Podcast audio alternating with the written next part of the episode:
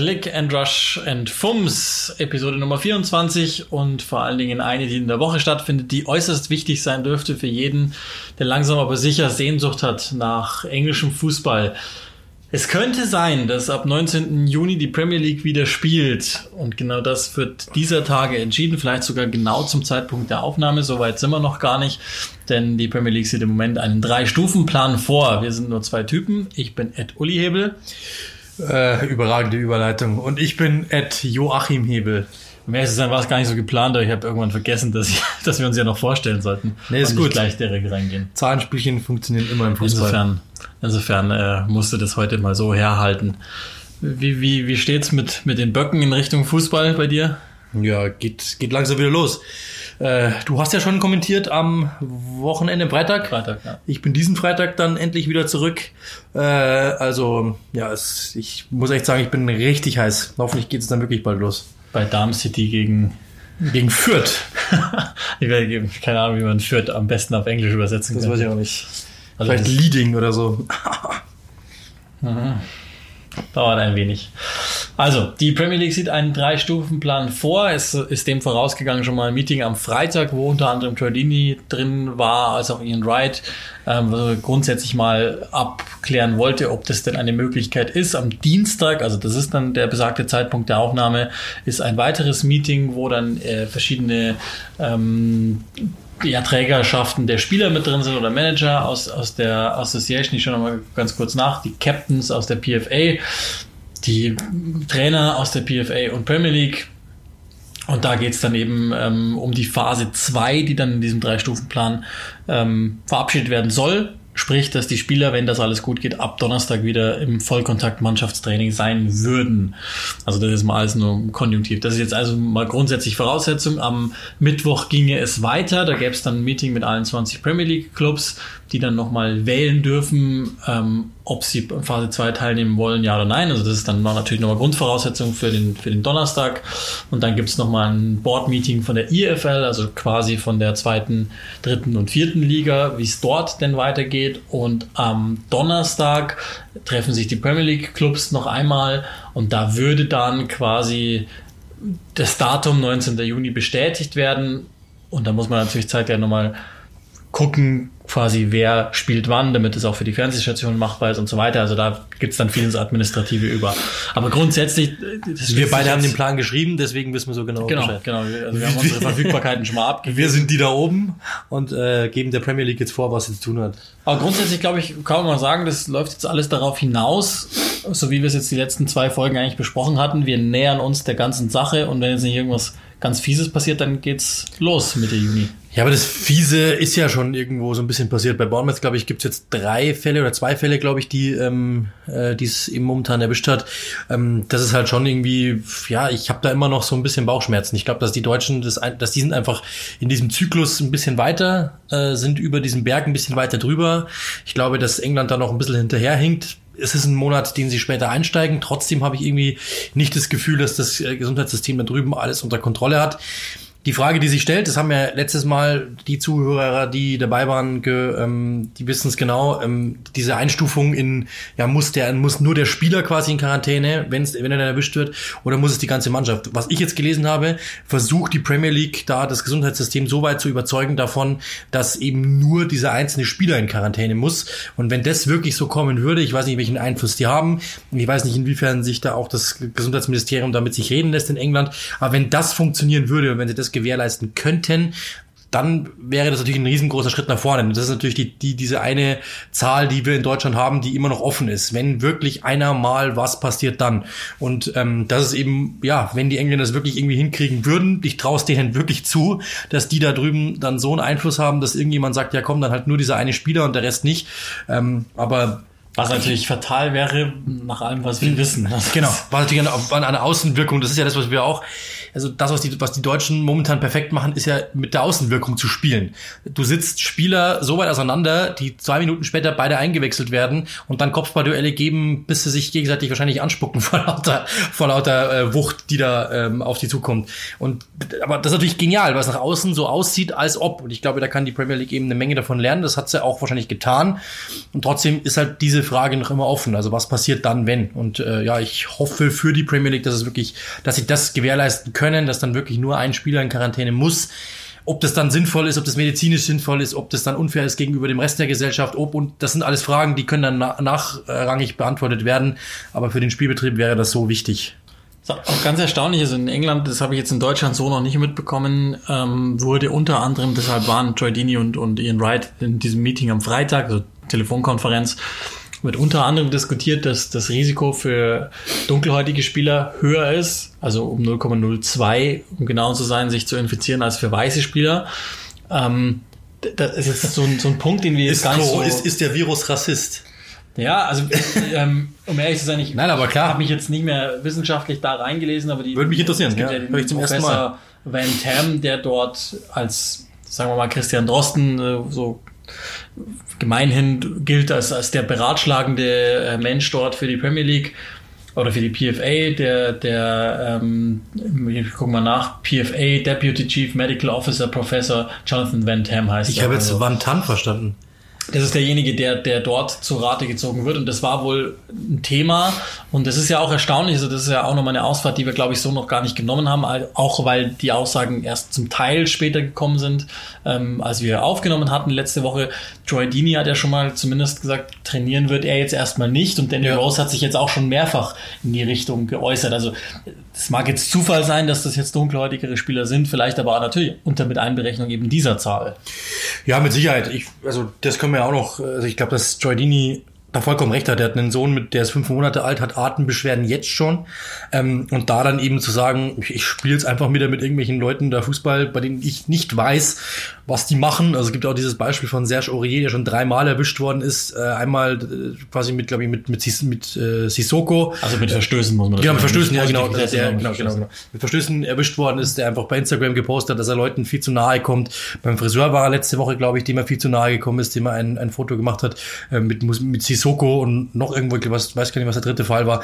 Und ich kann natürlich schon verstehen, dass du dann sagst, ähm, das muss jetzt nicht unbedingt sein. Er sagt, er hat seinen Vater verloren, seine Oma verloren, seinen Opa verloren ähm, und jetzt dann auch noch das quasi dann ähm, das Risiko einzugehen, seinen Sohn zu verlieren oder ihn zu infizieren, ähm, kann ich nachvollziehen, dass es macht. Ich war nicht immer der größte Fan von Troy Deeney, ähm, aber ich muss sagen, das ist absolut nachvollziehbar. Also ich finde, das ist absolut richtig und ich genau, genau das ist doch der Punkt, wo wir eigentlich hinkommen sollten.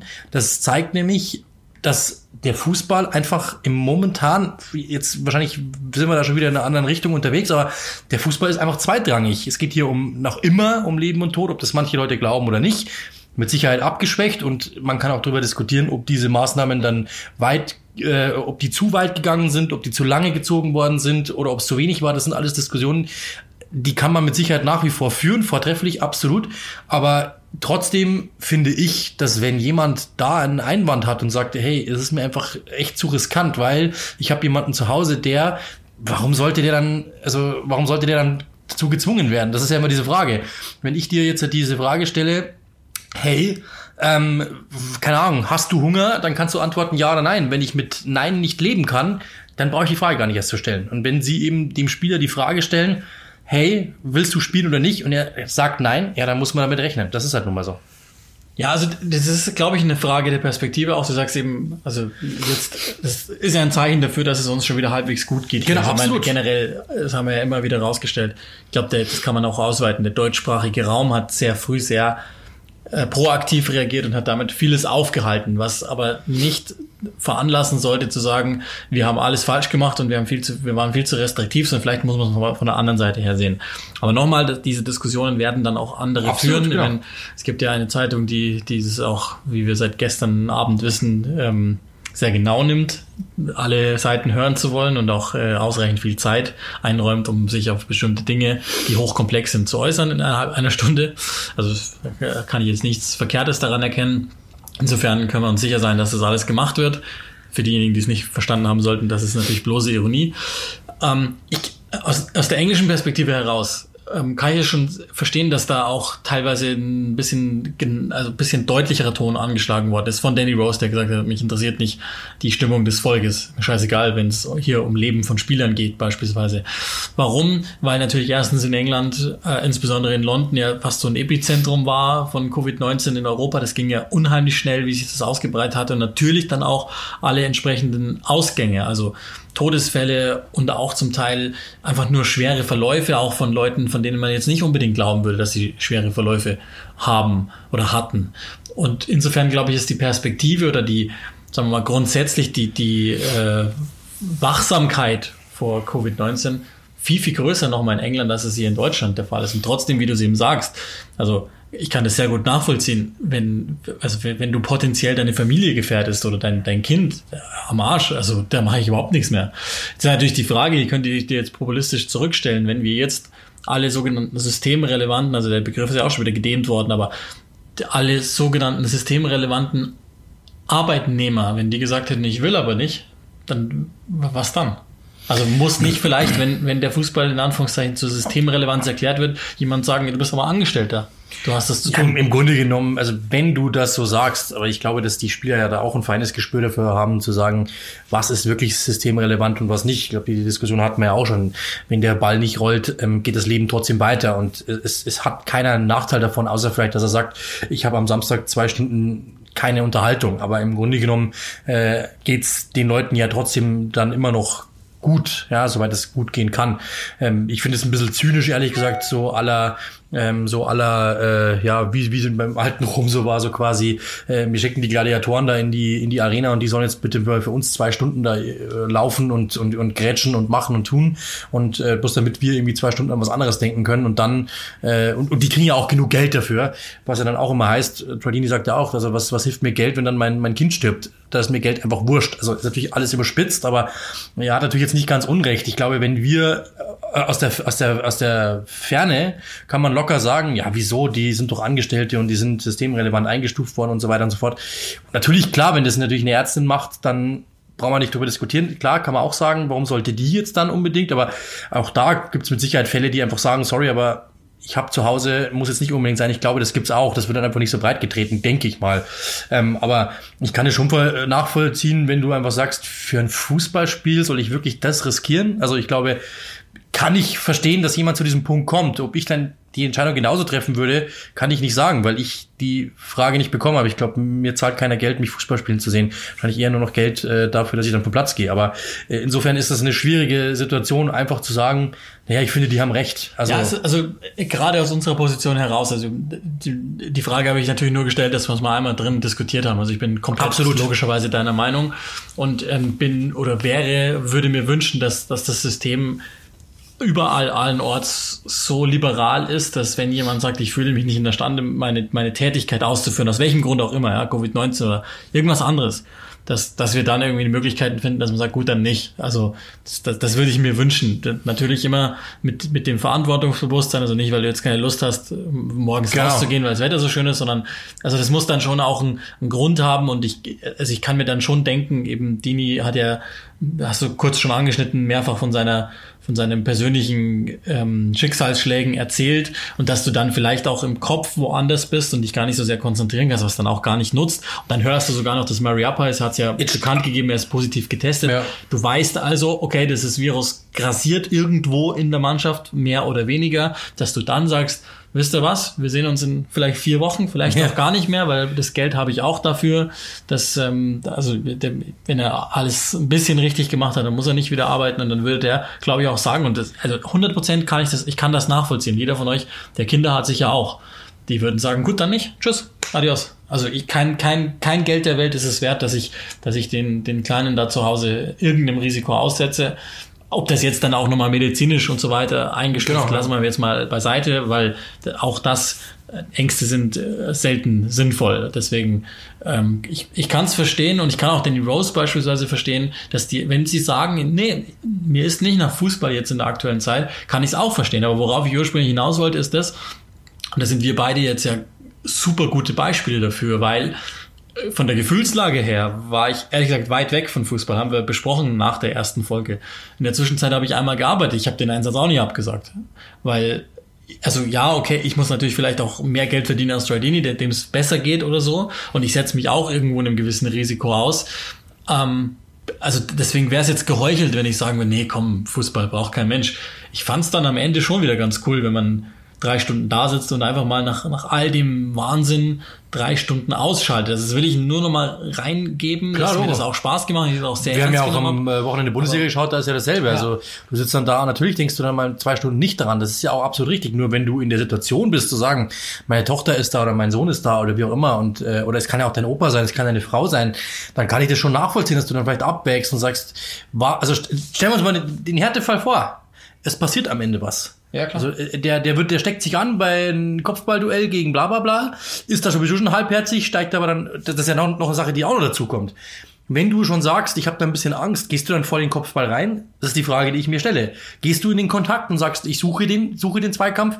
Ich glaube eher nicht. Ja, unterbewusst lässt du es vermutlich. Genau, aber wenn du es dann tust und du steigst mit dem hoch und der steckt dich an, kann sein, ja, natürlich jetzt ein saudummes Beispiel, also sehr, sehr, sehr, sehr genau genommen, aber kann passieren. Dann gehst du nach Hause, steckst, dein, steckst deine Frau an und, und am Ende des Tages hat die vielleicht einen schweren Verlauf, ist kurz davor, dann sitzt du da am Krankenbett und überlegst dir zwei Wochen lang, verdammt nochmal, wieso? Also das kann ich schon gut vorstellen. Ich glaube, glaub, du jetzt, kannst, also jetzt aus der Ferne weniger, gesprochen, weniger dramatisch. Da schon leicht. Klar, aber es ist natürlich jetzt sehr nee, nee, Also weniger dramatisch. Wenn das ist ja inzwischen äh, erwiesen, wenn jetzt auch nicht die Gründe 100% erwiesen sind. Es gibt ja diesen äh, Mentaltrainer Fischer, der zum Beispiel mal eine Studie gemacht hat nach der WM 2006, dass für Spieler, die für die mental viele Dinge sehr, sehr schnell gehen, dass die sich dann im Folgejahr nach der WM 2006 unheimlich schwer verletzt haben. Ich glaube, vom 23er Kader Deutschlands waren es 20, die äh, mindestens eine Verletzung mit acht Wochen oder länger gehabt hatten, damals im Nachklapp.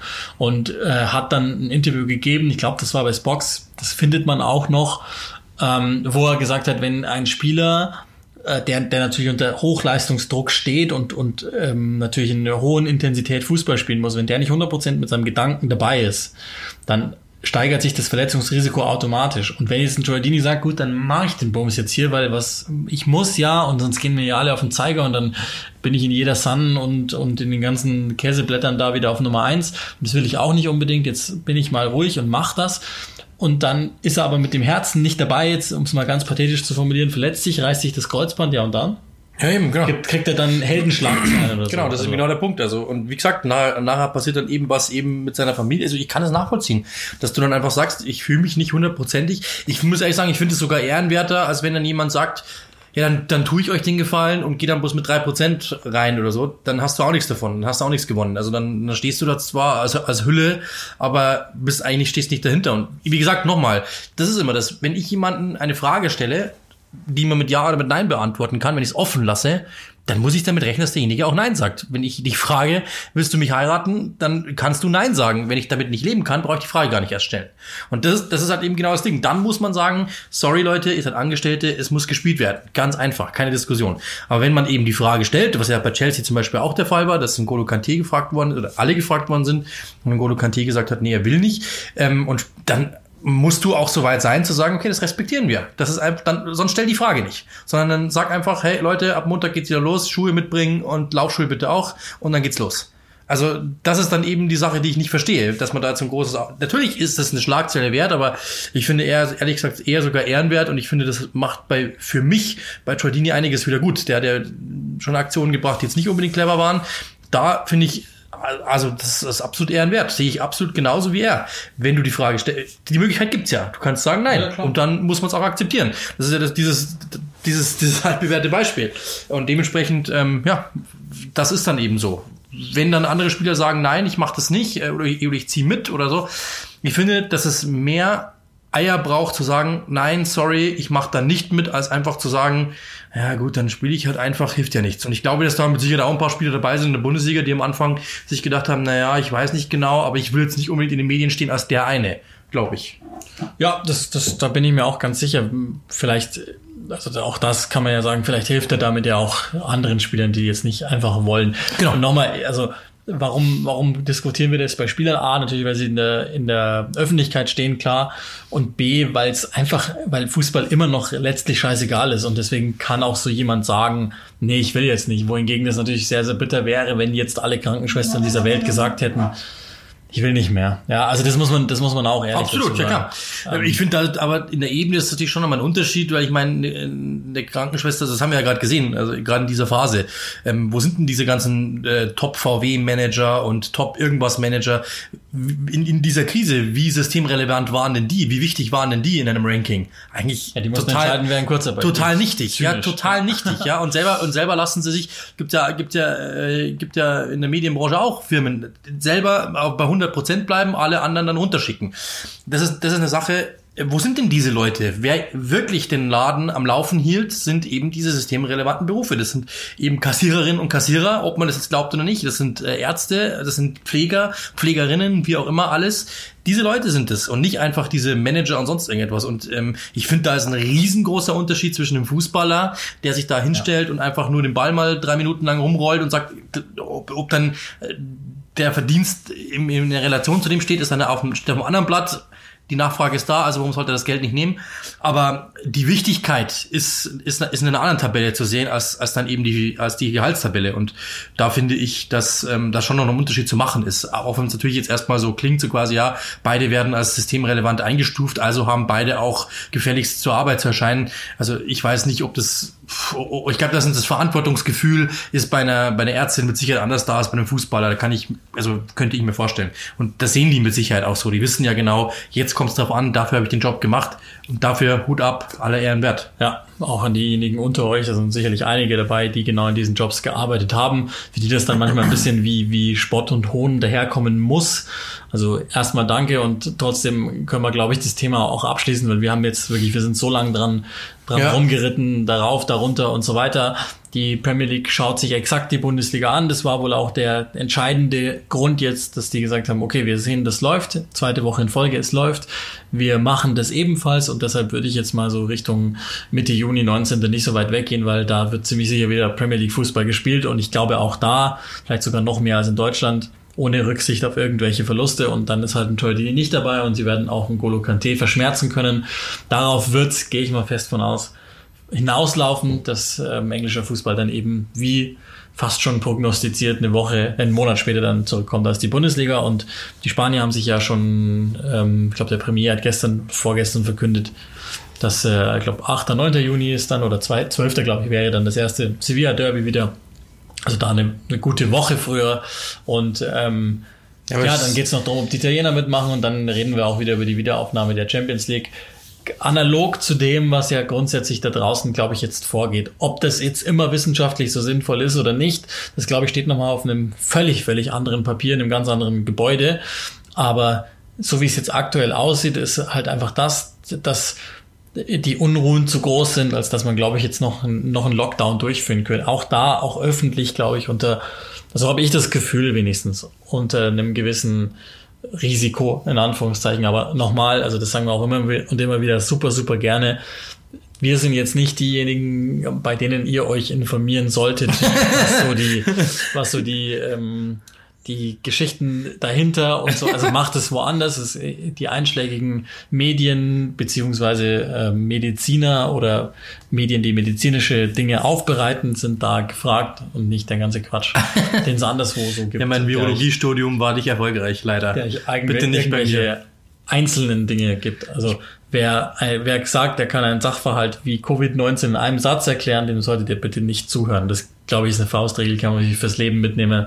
Komplexe Sachverhalte und das sind fast alle ähm, nicht in einem Satz zu erklären. Und der einzige Satz, der das tun darf, ist genau der. Komplexe Sachverhalte sind nicht in einem Satz zu erklären. Kannst du in einem Satz erklären, warum Lass wir noch keinen Chefreporter die Überleitung machen. Mann. Hast du noch, kannst du in einem Satz erklären, warum wir noch keinen Chefreporter haben? Wegen denen. Wegen denen, okay. Ich wollte gerade sagen, das war, die, das war, schon wieder die überragende Überleitung. Jemand hat sich einen Satz geleistet, der auch wieder alles erklärt hat. Und deswegen ähm, hat er, ein Satz hat er Presse. Ein Satz in Manhattan. Hat er Presse. Äh, Michael Ballack über Virgil van Dijk. Äh, Virgil van Dijk hatte, hat sehr viel Glück dass er in einer Ära spielen darf, in der Drogba, Lampard, Alan Shearer, Henri, Rooney, Van Persie, Tevez, Adebayor und Diego Costa nicht mehr in der Premier League spielen. Kein Wunder, dass so viele denken, er sei der beste Verteidiger in der Liga. Sagt der beste Verteidiger der Geschichte des Fußballs. Nein, aber ähm, ja gut, über die, die Diskussion das ist ja dasselbe in dieser in diesem Zuge jetzt mit dieser Last Dance Debatte, wer ist der beste Basketballer aller Zeiten, bla bla. Und Michael Jordan würde heute 45 Punkte pro Spiel machen und so weiter und so fort. Ich glaube, dass du diese, diese Umrechenleistung, also ich glaube, diesen Faktor hat noch keiner irgendwie rausgestellt, was du da bräuchtest, um Ehren miteinander zu vergleichen, um Phasen miteinander zu vergleichen. Er hat natürlich einen Punkt bis zum gewissen Zeitpunkt. Das war natürlich noch eine andere, oder da waren echt noch ein paar andere Stürmer unterwegs in der Premier League. Und die waren Weltklasse bis zum gewissen Zeitpunkt. Aber ganz ehrlich, das Spiel ist heute viel dynamischer geworden, taktisch viel weiter und so fort. Also das ist, das, das ist mir ein bisschen zu einfach. Also ich glaube, sag mir denn eine Schwäche, die Virgil van Dijk hat. Sag mir eine. Ja, das also, ist, das ist ja das, also, ähm, ähm, wenn man jetzt sagt, früher war alles besser, das ist immer kulturpessimistisch. Das absolut. soll man nicht sein, deswegen bin ich es immer ganz gerne und gewisse Dinge waren früher viel besser, da, da würde ich auch einhergehen mit. FIFA ähm, 96. Und das, ich glaube, ich ist auch ein ganz normaler Reflex, weil Spieler natürlich auch immer nochmal ihre Klar. Ähm, Ägide, in der sie gespielt haben, nochmal ganz besonders beschützen. Ballack muss ja irgendwie dieser Tage auch öfter mal rechtfertigen, warum er nur immer Zweiter geworden ist. Ich weiß nicht, das war irgendwie auch ein, ein Sport jetzt, dass das vor einer Woche ungefähr die Memes auftauchten, der größte Loser im Fußball, weil er jedes Finale verloren hat und so weiter. Und vielleicht wollte er halt auch damit sagen, so, hey, wir hatten hier, wir hatten hier Jungs, da konnte ich ja gar nicht so ohne weiteres gewinnen, keine Ahnung. Ich finde aber, also geht jetzt in die Kerbe, die du schon angeschlagen hast, er liegt halt einfach völlig falsch, weil also ja, okay, er hat vielleicht nicht gegen die in der Premier League gespielt, aber der hatte äh, Ronaldo Messi als Gegner, ist Champions League-Sieger geworden, ja. Lewandowski, äh, wie die alle heißen. Also unheimlich. Äh, und sah er jemals schlecht aus? Nein, und, und ja. Äh, vor allen Dingen, wenn du, wenn, geh mal noch mal eins tiefer rein. Was hätte er denn also nimm jetzt beispielsweise Didier Drogba, der jetzt wahrscheinlich von den genannten so der stämmigste ist, in Anführungszeichen, ja, steht er dem irgendwas nach? Null. Also absolut, ich glaube jetzt nicht, dass der zusammensacken würde, wenn Drogba mal losläuft und die Schulter reinrammt. Im Gegenteil, der, der schüttelt er sich halt mal kurz, weil der ist ja noch, noch wesentlich stabiler als, als Drogba. Wenn man jetzt irgendwie sagt, okay, die, also was er ja sagt durchaus, sie waren dynamischer zum Beispiel, also hatte, hatte er denn jemals in Duellen mit aktuellen absoluten Elite-Spielern, die ja zum, zum Teil, also zwei, wahrscheinlich die besten sind, die wir je hatten, hatte er da irgendwelche Tempoprobleme? Nein. Hast, also, es kann mich genau an zwei Szenen erinnern oder an eine letzte Saison, wo er mal im 1 gegen 1 gegen irgendjemanden ausgestiegen ist. Also die Argumentation ist überhaupt nicht schlüssig für mich. Es ist einfach völlig, also das ist einfach falsch. Das ist einfach, also so, man, ist ja, passiert ja immer alles auf so einer Einordnungsebene, aber das ist falsch. Vor allem ist es ja auch eine, also das ist eine andere Zeit auf allen Ebenen, ja, weil, also schau das, schauen wir uns das mal an. Also alle Spieler sind irgendwie athletischer geworden, das Spiel ist taktischer, athletischer geworden, schneller, viel dynamischer. Ähm, das gleiche kannst du natürlich aber auch für den für Virgil van Dijk nehmen. Also der ist ja wirklich in allen Belangen hat der das Abwehrspiel auf ein neues Level geführt. Also das muss man auch klar sagen. Er ist technisch brillant, also wirklich für seine Größe überragend. Hat, ist, ist glaube ich mit sogar momentan der beste Passspieler der Premier League. Ähm, Zweikampfwerte sind überragend. Der hat einen Körper, der ist irre. Ja, so was willst du denn? Und, und vor allem jetzt können wir es ja mal so popkulturell sehen. Virgil van Dijk, glaube ich, hat den Verteidiger echt wieder cool gemacht, so bis zum, bis zum Zeitpunkt. Also ich würde jetzt nicht irgendwie sagen, dass der da irgendwie groß hinterher hinkt oder sowas. Ich glaube, der könnte da locker mitspielen mit den, mit den Rio Ferdinands und mit den, äh, mit den John Terrys und wie sie alle heißen. Also wenn du mir bei, bei äh, John Terry zum Beispiel fragst, hat der eine, hat der eine, eine Schwäche irgendwo, da würde ich eine finden. Weil der war zum Beispiel in Sachen Aufbauspiel ihm weit unterlegen und technisch weit unterlegen. Also dementsprechend, äh, ich glaube, das ist einfach, ja, da ist der Wunschvater des Gedanken, wie man es immer so schön sagt.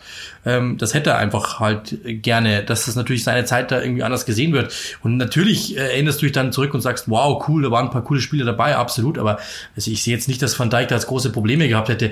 Wenn du den Didier Drogba von 2005 mit dem äh, Virtual Van Dijk von 2020 vergleichst, der, das ist ja eine ganz andere Ausrichtung der Athletik, die in diesen, äh, die momentan auch dann in diesem Trainingssystemen drin steckt.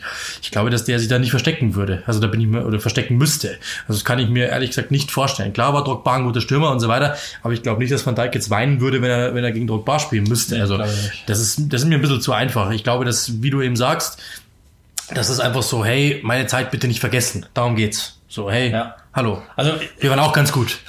Das Ding ist, also auch bei Ballack ist es ja manchmal so, dass, dass, dass ich das Gefühl habe, wenn das ist natürlich dieser englische Schnitt, den er da irgendwie mit drin hat, der den, den, den haben ja Experten, ist ja auch bei Didi Hamann oft sichtbar, dass der manchmal ganz gerne absichtlich ein bisschen zuspitzt, weil er halt weiß, es funktioniert. So hast du halt das Pandit-Dasein in England gelernt. Genau. Wo das Erste, was dir beigebracht wurde als Experte ist, wenn du, wenn du irgendwelche Jobs haben willst oder diplomatisch sein möchtest, dann brauchen wir dich hier nicht. Genau. Und es gibt natürlich die Roy Keens, Sag die was, sonst wirst du nicht mehr gebucht. bezahlte Trolls sind sozusagen, die, die einfach aus Asi gebucht werden und auch wissen, das ist halt meine Daseinsberechtigung. So wie es auch Journalisten gibt, die das machen. Oder bei uns am ersten, in Deutschland wollte sagen, am bei uns, ersten, Mario Basler, ne, der eigentlich davon lebt, einfach ein Vollidiot zu sein sozusagen.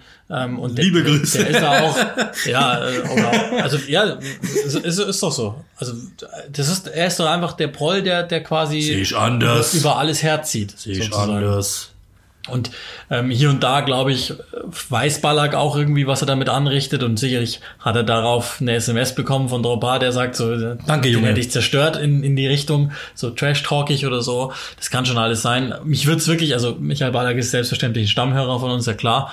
Wenn er, Nein, da wenn wird er, auch kein Ballack-Bashing. Also, Nein, nein, deswegen sage ich Genau, ja. Also, ja, ja, ich, also- ich, mich würde es wirklich interessieren. Also vielleicht ist es, vielleicht hat er ja einen Punkt, absolut, ja, wo ja. er sagt, so, also diese Schwäche habe ich ausgemacht, aus der ich, aus der heraus ich denke, dass er das nicht, also mich, das würde mich wirklich mal inhaltlich interessieren. Das, das, was wir Ja. jetzt hier machen und was in den letzten Tagen jetzt auch medial natürlich passiert ist, ist, wie immer, es gibt eine Zitatkachel und alle springen auf. runterscheißen. Und, Genau, springen auf, ja, Ähm, und dann wird irgendwie das alles auch extrem verknappt und es wird sich gar nicht mehr inhaltlich damit auseinandergesetzt, sondern die einen sagen halt, ah, der Ballack, was möchte ich denn? Und die anderen sagen halt äh, irgendwie, keine Ahnung, die, die wahrscheinlich dann blaue Trikots an und nicht so sehr die roten, so, ja, Liverpool Cherry oder besser, was, keine ja, Ahnung.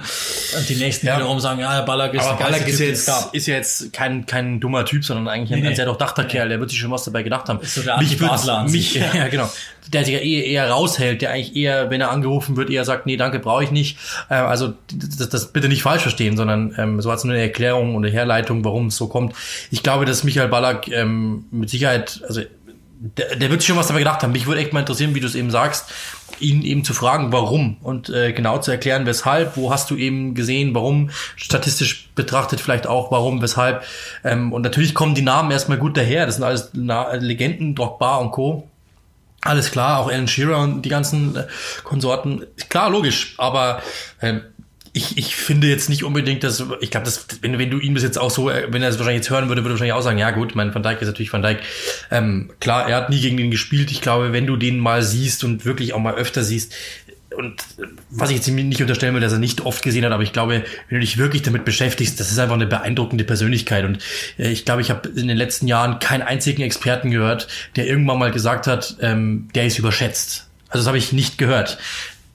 Also dementsprechend, das ist einer, der wirklich seine, seine Position neu definiert hat, der wirklich alles mitbringt, was man braucht. Äh, Diese Leute, die gesagt haben, und das ist man in England ja sehr, sehr schnell. 90 Millionen, hahaha, das wird mit Sicherheit ein Flop. Das ist ein Flop, was die ersten zwei Wochen da geheißen hat. Ähm, viel Spaß euch Kritikern. Ich glaube, den hat es allen bewiesen. Er hat das Verteidigungsspiel komplett neu definiert und auf ein neues Level gehievt, was alles betrifft. Und ähm, ja, dementsprechend, ich glaube, dass da finde ich einfach, wenn nur diese eine, nur diesen einen Satz beantwortet von mir, würde ich sagen, nee, hat er nicht recht. Aber das heißt ja nicht, oh mein Gott, was bist du denn für einer, sondern das heißt einfach nur, finde ich jetzt nicht.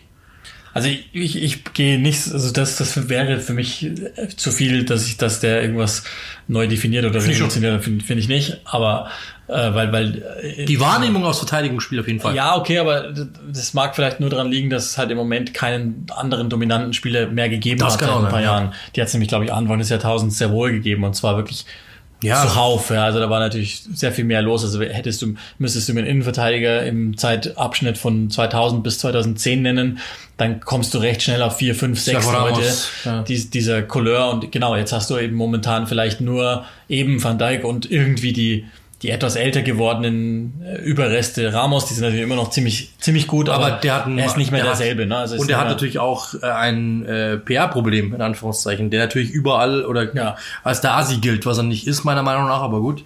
Äh, aber ähm, ja, das ist- naja, also auf dem Platz schon, aber Ja. zu Recht auch. Also ich meine, das gibt ihm ja recht. Das scheint ihn Genau, das meine ich zu damit. Ja. Das ist ja keiner, der jetzt irgendwie, der jetzt irgendwie aller, wen gab's denn mal, Joey Barton äh, irgendwie komplett durchdreht und sondern das ist ja alles bis zum bis, bis zur Weise irgendwo bis zu irgendwelchen Punkten in einer Grenze. Und es gibt Leute, die haben einen weit besseren Ruf und haben weit mehr rote Karten gesehen als er zum Beispiel.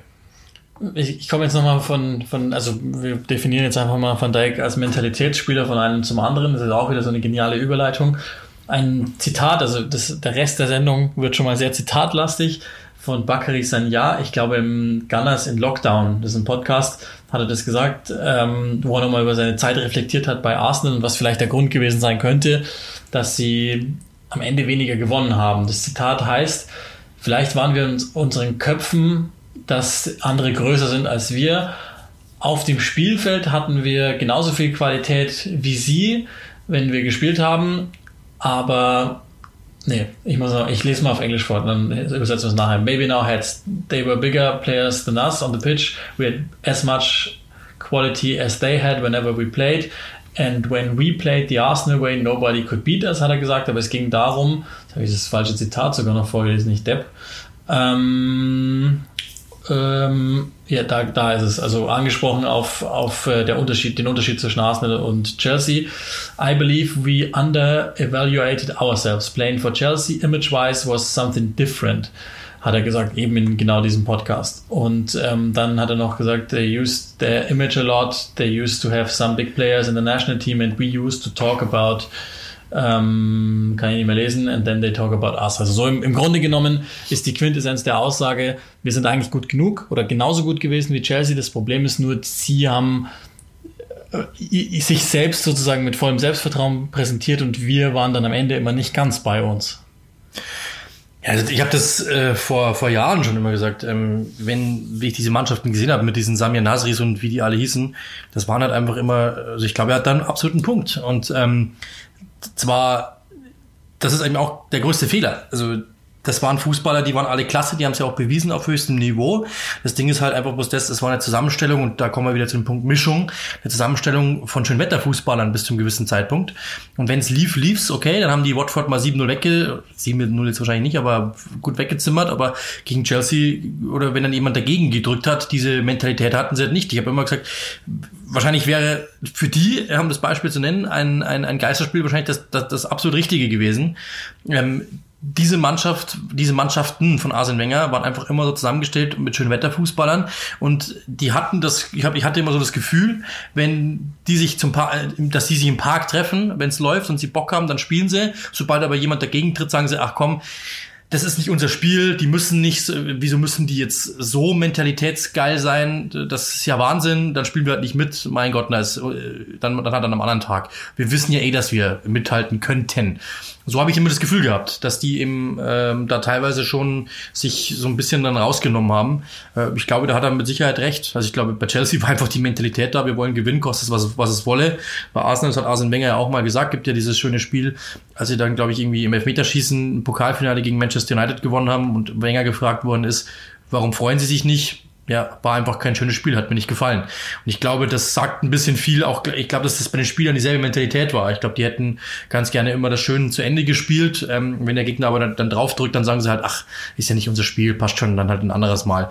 Also diese, dieser unglaubliche, unbändige Wille, diese Geilheit zu gewinnen, die hat bei Arsenal mir einfach zeitweise gefehlt. Das liegt, glaube ich, meiner Meinung nach an der Zusammenstellung, weil es halt einfach sehr, sehr, sehr, sehr viele ähnliche Typen waren sagt, finde ich, unheimlich viel darüber aus, dass jemand, der jetzt auch noch nicht so lange weg ist, also klar schon eine Weile, aber nicht so lange weg ist, eben genau so was sagt. Damit weißt du ja auch schon, die haben irgendwie auf einem anderen Niveau mit sich gehadert, als genau. das bei, bei Chelsea der Fall ist. Ich weiß jetzt gar nicht so sehr, ob es der, der, der Siegeswille ist, mehr die Resilienz, glaube ich, gegen gegen Druck und ähm, oder eben genau in solchen Spielen dann damit umzugehen. Das war ja genau das, was wir immer so wabern haben sehen in solchen Spielen, dass wir gesagt haben, ja, ja, ja, ja, aber irgendwie eins fehlt. Und genau. obwohl sie vielleicht eben talentmäßig auf einem Level sind, in, in den mentalen Punkten offenbar nicht. Also das kann kein Zufall sein, dass das immer wieder Jahr für Jahr das Fazit war, das wir gezogen hatten. Gibt es einen Spieler,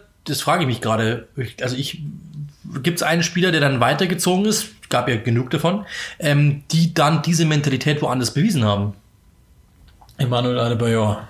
Ja, eben nicht. Auf eine ganz andere Weise. Nee, eben nein, gab's nicht. Aber also generell. Thierry okay, aber der war, aber, aber auch der war nicht mehr beim FC Barcelona selber wie beim FC Arsenal, muss man auch sagen. Wobei das war, glaube ich, ein biologischer. Ja, genau, aber klar, aber Patrick Vieira war auch nicht mehr derselbe, nicht mehr so, nicht mehr so auf ja, dem Level. Nee. Also ich finde, das gab den Typen nicht. Also vielleicht, vielleicht geht mir jetzt einer durch die Lappen und vielleicht gibt's einen, der dann weitergezogen ist. Aber Samir Nassi war nicht besser, Sanya war nicht besser, Kulture war nicht besser, Adebayor war nicht besser. Nee, generell, ich glaube, das Recruitment. Aaron Ramsey ist jetzt, finde ich, nicht besser. Geht, geht ja schon einen Schritt vorher los. Also nicht, dass sie sich später nicht mehr entwickelt haben oder, oder anders waren, sondern ich glaube, das Recruitment war oft schon so, das haben wir ja, ist ja dieser Tage immer noch so, dass, dass es Spieler gibt, wo du sagst, ja, das ist ein Arsenal-Spieler. Also, Genau. Aber das ist eben kein Van Dijk, wo du irgendwie das schon relativ früh, wenn du den verfolgt hast, wusstest, der, der an dem orientieren sich viele. Und so viele davon gibt's bei Arsenal nicht. Van Also- Persie vielleicht. Ja, mit ja, der war ja, aber die eine Saison. Der war halt, das, genau, das ist das Problem. Der war, der hat ja wirklich mit sich sportlich zu kämpfen gehabt. Also der hat sich ja erstmal noch bei Arsenal extrem, das war wie, wie ein Ja, spielerisches Essay, der erstmal darüber nachdenkt, wer er überhaupt sein könnte. Also da haben wir zu Beginn auch gedacht, nee, also äh, nein, wird dauern und dann natürlich am Ende war er ziemlich stark, aber dann hast du ihn eben nur eine Saison. Aber ansonsten hast du ja kaum jemanden gehabt, der Ja, erst Alexis diese längere Zeit, der wirklich Beispiel, ja, Elite also- war und wenn, dann war er eben ein ganz anderer Spielertyp. Also auch ein Alexis Sanchez, selbst wenn, wenn der für sich selbst immer so gestanden wäre, wie er war, das ist ja keiner, dem du die Kapitänsbinde gibst und sagst, du musst diese Mannschaft führen, weil der, der tankt ja in erster Linie auf eigene Rechnung.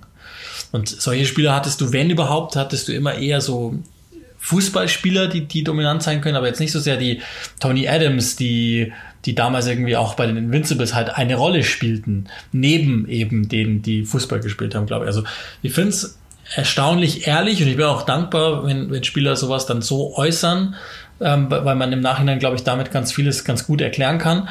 Und andererseits ist es natürlich so entwaffnend, dass man echt sagen muss, gut, jetzt kennen wir auch quasi bestätigt von intern das Problem vielleicht einer ganzen Arsenal-Generation. Ja, aber da fehlt's dann eben. Also ich hatte das, wir hatten das ja früher auch mal. Wir haben gegen, gegen Teams gespielt, irgendwie so freizeitmäßig und dann gab's irgendwie irgendeinen, der dann einfach jeden Abstauber genommen hat und plötzlich lagen die fünf in Front und wir haben uns gesagt, ja komm, normalerweise würden wir die, der macht ja nur, weil er, die gewinnen ja nur, weil die einfach aus nächster Nähe und einfach alles mitnehmen. Aber das ist natürlich irgendwo, irgendwo einfach, dass man sich da selbst blendet bis zum gewissen Zeitpunkt. Frag mal Michael Jordan. Also der zum Beispiel, ähm, der, der einfach dann erst recht kam. Ja, also das, das sind eben so Dinge, das ist ein mentaler Unterschied, einfach da zu sein und zu sagen und eben keine Ausrede zu wählen und zu sagen, ja, ja, aber normalerweise würden wir ja. Und ich glaube, dass eben Bakary Sanya das eingesteht, ist ab, absolut alle Ehren wert, aber ja, äh, das Gefühl hatte ich auch, ehrlich gesagt, zu dem Zeitpunkt, habe ich ja immer gesagt, da gibt's weit, weit über 20 Podcast-Folgen, die wir in der ersten Fo- Folge hatten oder in der ersten Staffel hatten, die, in denen ich das gesagt habe. Also weil es einfach so mir auch rüberkam. Schön Wetterfußball, wenn es lief beim 3-0, haben wir, dann machen wir auch ein 7-0 draus oder beim 1-0 machen wir auch ein 3-0 draus. Aber so richtig dagegen anhalten und zu schauen, wer hat den längeren Atem, das habe ich bei Arsenal echt selten gesehen. ja, In diesen Phasen. So. Und dann schließen wir doch mit dem ab. Noch ein weiteres Zitat, der letztlich dafür verantwortlich ist oder wenigstens gemacht wird. Ihr merkt schon, also es kann daran liegen, dass wir einfach wieder mehr Zeitungen lesen oder dass einfach wieder mehr gesprochen wird. Arsene Wenger hat, ist geil, wie die Engländer das sagen, hat bestätigt, er wird nie wieder ins Emirates zurückkehren. Hat quasi sich selbst gefragt, also jetzt geht das Zitat los, würde ich ins Emirates Stadium zurückkehren? Ich habe immer gesagt, äh, wenn ich gehe, dann verlasse ich Arsenal komplett. Das ist die Entscheidung, die ich gemacht habe, hat er BN Sports gesagt. Wie haben wir das einzuschätzen? Ja, ähm, Arsenal TV. Nein, ähm, ich glaube, dass, ähm, dass er, also ich, ich, so wie ich ihn kenne, ist er einfach ein sehr stolzer Typ. Und ich glaube einfach, wie er gegangen wurde, was ja offiziell anders dargestellt worden ist, das hieß ja immer so quasi, er habe jetzt entschieden und so weiter und so fort. Ich glaube, wer ihn kennt und wer auch seine Gedankenspiele in äh, Medien jetzt immer verfolgt, der war noch nicht bereit zu gehen. Und ich glaube, das, das nimmt er den übel. In dem Verein hat sich einig, haben wir schon öfter auch drüber gesprochen, in dem Verein hat sich einiges geändert, der wurde viel unpersönlicher, viel größer, die Wege wurden viel weiter und das Arsenal, so wie er es kannte, gibt's nicht mehr. Und ähm, ich glaube, es hat ihm so ein bisschen wehgetan, dass da eben, da wollten viele Leute einfach einen, einen frischen Wind äh, ja, blasen hören. Und ähm, das hat ihm einfach nicht gefallen, nicht, nicht, nicht gepasst. Er ist dann quasi das Opfer gewesen davon. Wenn man ehrlich sieht, was, wenn man es ehrlich einschätzt, ähm, die sehen ja, was sie davon haben. Also man kann über Arsene Wenger sagen, was man will, aber die Probleme, die ähm, die Probleme, die sie jetzt haben, hätten sie unter oder hatten sie unter Arsene Wenger niemals. Und ich glaube, sie Naja gut, jetzt kann man natürlich aber auch sagen, er war schon vielleicht auch verantwortlich, dass die man- Mannschaft in diese in diesen Zustand kam. Sag, man, man muss kann man bis zum gewissen Zeitpunkt sagen. Ich glaube aber trotzdem, dass er die Mannschaft ja so zusammengestellt hat, wie er was daraus machen konnte. Das muss man schon auch sagen. Also er hat immer wieder Mannschaften rausgeführt, die, die vielleicht jetzt, die wurden immer schwächer bis zum Schluss ja auch und andere Mannschaften sind dann an ihm vorbeigezogen. Aber bis zum gewissen Zeitpunkt hat er halt schon aus diesen Mannschaften immer zumindestens Champions League Niveau rausgeholt oder so Europa League Niveau rausgeholt. Und ähm, das sieht man ja momentan, also das hat Una Emery dann bis zum letzten, also zum Zeitpunkt dann nicht mehr gehabt, ehrlich gesagt. Also äh, ich glaube schon, dass er einen gewissen Track Record hat. Klar, muss man auch sagen, die Zeit war irgendwann mal vorbei für ihn, aber ich glaube, er hat noch, also so gehen müssen hätte er jetzt nicht unbedingt. Aber die Frage ist natürlich auch, wann geht jemand zum richtigen Zeitpunkt? Hätte er den gefunden? Hätte er den gewählt? Wäre er irgendwann mal auf sie zugekommen, hätte gesagt, jetzt habe ich das Gefühl, hätte er vielleicht ganz gerne dann noch einen Sportdirektorenposten gehabt, wie auch immer. Also ich habe, ich hätte den Punkt auch nicht gesehen, wo das Arsene Wenger irgendwie Anzeichen gemacht hätte, dass es Sinn, dass, dass er erkannt hat, ich müsste jetzt gehen. Also sein Abschied hat er nicht eingeleitet, ehrlich gesagt, nee, sondern nee. ich glaube, das wäre noch unendlich so weitergegangen, äh, halt für sein Empfinden. Ähm, und natürlich fühlt er sich ein bisschen gekränkt, dass da sein Lebenswerk, ich glaube, das würde er so nie sagen, und, aber das Gefühl habe ich schon, dass er sich da so ein bisschen um sein Lebenswerk gebracht fühlt, so klein wenig. Und das tut ihm ein bisschen weh. Ich glaube, dass Arsenal einfach nicht mehr das Arsenal ist, das er kennt. Aber das ist halt nun mal so. Ich glaube, der FC Bayern ist auch nicht mehr der FC Bayern, den Jupp Heynckes ja. kannte zum Beispiel. Ich glaube, das, ist, das ist der entscheidende, kannte. Das ist, glaube ich, die, die entscheidende Interpretation daran, weil und das, das kann ich einfach nur menschlich unheimlich gut nachvollziehen. Das ist natürlich auch eine Typfrage, wenn du dich einer Sache wirklich zu 100 Prozent verschreibst. Und das hat er ja de facto bis, also ein Viertel seines Lebens getan und wirklich mit, mit allem, was er hatte, ist er ja Arsenal sozusagen. Ja, absolut. Und ähm, ist zumindest für die Version Arsenals, die wir heute kennen, verantwortlich, weil der Club war ja vorher irgendwie irrelevant geworden.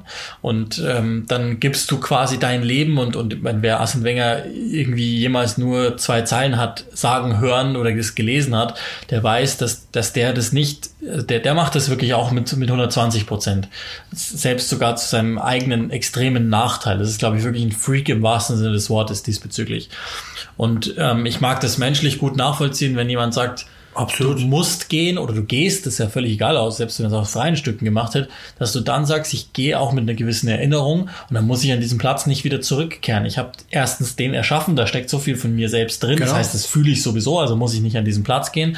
Und zum Zweiten, warum sollte ich mich denn der Wehmut aussetzen oder möglicherweise nochmal diese Gefühle zurückkommen lassen von, sei es jetzt eben schlecht Gefühlen, die, die zurückkommen, weil du gegangen bist, oder einfach nur, dass du vielleicht nochmal so ein Flashback kriegst und denkst so, eine Meisterschaft hätte ich noch drin gehabt. Warum sollst du dich solchen Gefühlen aussetzen? Oder vielleicht auch dann, wenn du, wenn du für dich jetzt irgendwie einen Weg gefunden hast, als anonymer ehemaliger Fußballtrainer quasi von endlich von dieser Sucht loszukommen, dass du dann nochmal denkst, ja, aber irgendein Job muss da noch für mich sein. Also, vor allem, man muss ja mal so sehen. Also ich, ich selbst, das hätte ich jetzt groß gedacht, aber man kann es ja auch ganz klar im Kleinen sehen. Da war eine Person wahrscheinlich, wer, wer es dann war, ist einer hingestellt, aber es gab ja mit Sicherheit jemanden, der ihm gesagt hat, du, ich glaube, es geht für dich hier nicht weiter. Und jetzt stell dir mal vor, ganz im Kleinen gedacht, du willst das Spiel Sunderland gegen Arsenal sehen, wurscht wer, oder Watford gegen Arsenal, wie auch immer. Dann musst du da anrufen, musst fragen, kann ich bitte ein Ticket haben? Der wird sich wohl kaum in die Box setzen, äh, wird sich kaum irgendwo, äh, irgendwo in, in, die Stands stellen, sondern er wird einfach sagen, hey, kann ich bitte ein Ticket haben? Und dann musst du da schon wieder buckeln, da, in Anführungszeichen, du musst da hingehen. Vielleicht siehst du den auch noch im VIP-Bereich und denkst dir, mh, hm, diese Nase da. Und natürlich auch die Medien, äh, die dann einfach kommen und sagen, kommt er zurück oder äh, kann er nicht loslassen oder bla bla bla. Ich glaube, da gibt es so viele Punkte, wo er sich einfach sagt, ich glaube, den Stress spare ich mir einfach. Und ich glaube, das glaube ich kann auch jeder nachvollziehen, wenn ihr zum Beispiel mal irgendwo gearbeitet habt oder und, und, und irgendein neuer Chef kam, der hat gesagt, also mit dem kann ich nichts anfangen, bitte geh woanders hin, dann glaube ich, würdest du auch jetzt nicht einfach die Belegschaft besuchen, weil du genau wüsstest, vielleicht triffst du den am Gang. Äh, kann ich mir gut vorstellen, dass du da einfach sagst, nee, sorry, kann ich nicht gebrauchen. Ähm, diese, den Schmarrn muss ich mir nicht geben. Dann kommen wieder Fragen, so quasi, vermisst er uns oder hängt er noch zu sehr oder kann er nicht loslassen oder bla bla bla. Ähm, du musst da betteln, dass du in Anführungszeichen ein Ticket bekommst. Vielleicht alles im Kleinen gedacht, aber ich glaube, dass es ihm einfach viel zu viel Stress ist zu sagen, komm, äh, das tue ich mir nicht an. Und dann wirst du ja auch daran erinnert, wenn du da stehst, das hätte eigentlich mein, das wäre eigentlich mein Wohnzimmer gewesen. Also ich, da fehlt, fehlt schon ein bisschen was. Also das glaube ich kann auch jeder nachvollziehen. Wer fährt denn schon gern seine alte Wohnung und sagt, ach, da habe ich mal gewohnt, äh, wenn es dir gefallen hat und du da raus musstest. Also das macht ja keiner. Ja, also so, so denke ich es auch. Und dann sind wir auch schon wieder fast am Ende von Episode Nummer 24. Wir haben die Engländer so schön geschrieben, Three Steps to Football Heaven. Also wenn diese drei ähm, Schritte passieren, dann wären wir zurück im Fußball und Himmel. Ich, Fußballhimmel, genau. Und ich schließe die Episode ab mit einem Satz, den du voll und ganz fühlen kannst, auch von Arsene Wenger aus demselben Interview mit Bein Sports. Jetzt bin ich den gespannt. muss ich einfach mal auf Englisch stehen lassen, weil ansonsten gibt's halb so viel Sinn und du wirst gleich merken, ähm, dass er vielleicht was anderes meint, aber du fühlst es genauso wie er. At the moment, I'm dedicating myself to work at FIFA. Er meint die Institution und du meinst halt das Videospiel, ist ja wurscht. Absolut. Das stimmt. Äh, hab gerade ach- äh, 8-0 gegen Crystal Palace gewonnen. 8-1. Obwohl die gleich viel Torschüsse hatte als ich, habe ich trotzdem gewonnen. Ja, seht ihr mal, wie gut ich bin. Einfach eiskalt. So, die Rätseleien sollten losgehen. Ansonsten ist unsere Episode tatsächlich fertig für heute. Das wird dann eine der letzten Sendungen, wenn es dann so weitergeht, ohne Fußball, den wir zu besprechen haben. War, kann man auch jetzt schon sagen, läuft noch, aber war auch ein Ritt für uns, glaube ich. Ja, absolut. Ähm, dann nochmal äh, kurz zusammenreißen, kurz äh, durchatmen, denn bald geht's wieder mit richtigem Fußball weiter, hoffentlich.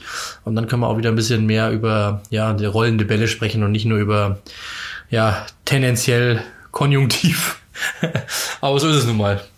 Macht's gut und bleibt gesund. Bis bald.